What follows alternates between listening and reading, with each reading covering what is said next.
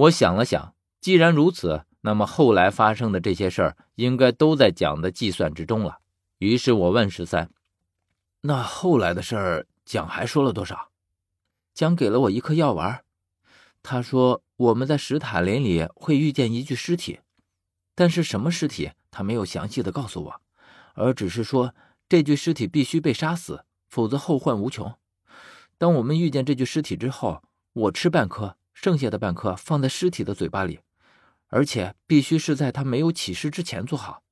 等他含着药丸起尸之后，我只需要将他的头颅割下即可。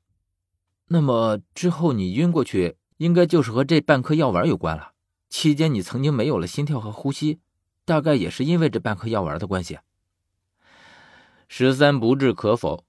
如果真说起来，那时候我的确是晕了过去。只是醒来的时候要早一些而已。那是在什么时候醒来的？在你发现我没有呼吸心跳之后，那时候我的心跳和呼吸慢慢恢复了过来。其实那个时候我就已经醒了，后来是继续装着而已。我说，那个时候我去推青铜门了，自然不会注意到这一细节。让你继续装晕也是讲的意思啊。十三点点头，讲说。如果我不继续装晕，被你背进去，只怕我不能这么轻松的从青铜门外进来。这是为什么？讲说我和你们不是一类人，是无法单独通过青铜门的。我哑然。大致上我已经知道他说的那一类人是哪些人了。从黄河路都可以进来来看，那么讲说的应该就是他们这类人了。十三接着说，讲说从青铜门进来之后。我们会遇见一个敌人，他说我一直装晕的话会麻痹这个人的注意力。当你遇到危险的时候，我可以来一个出其不意，也能救你于水火。可是后来事实证明，这并不需要我来救你，单单你一个人就够了。而在你最危急的时候，还出现了路。原来事实是这样，没想到蒋还挺在乎我的安危的。一来他这样做能够抓住十三的心理所想。会因为担忧我的安危而对他言听计从。二来，他的确是想保护我的安全，因为我死了，他就没有了一个绝佳的傀儡替身。我再问十三，那你后来说的那句话又是什么意思？我为什么要小心路？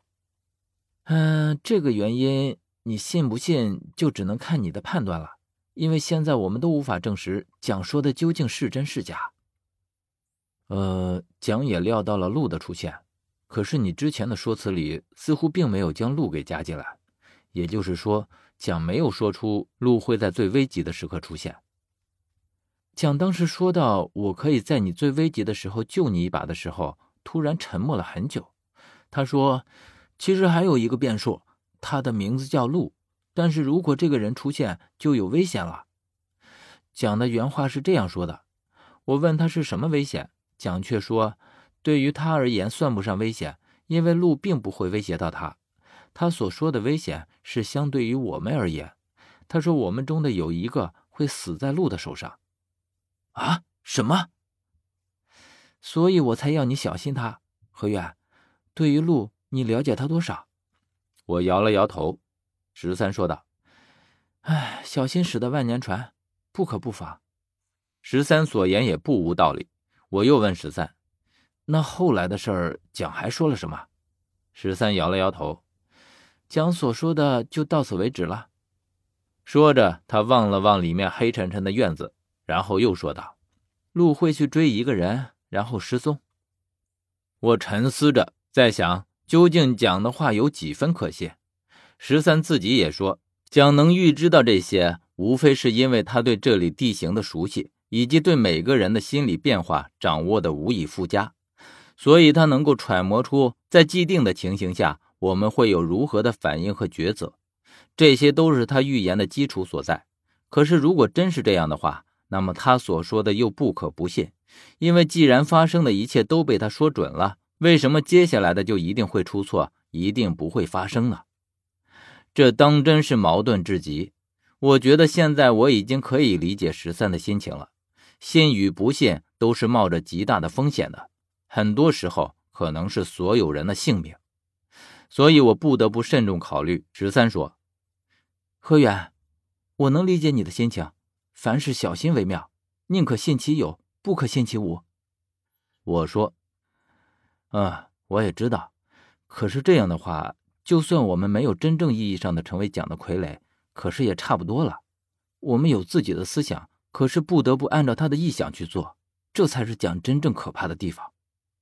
这就是身不由己，蒋在无形之中已经给我们画下了一个牢笼，将我和十三一步步牢牢的禁锢在了里面。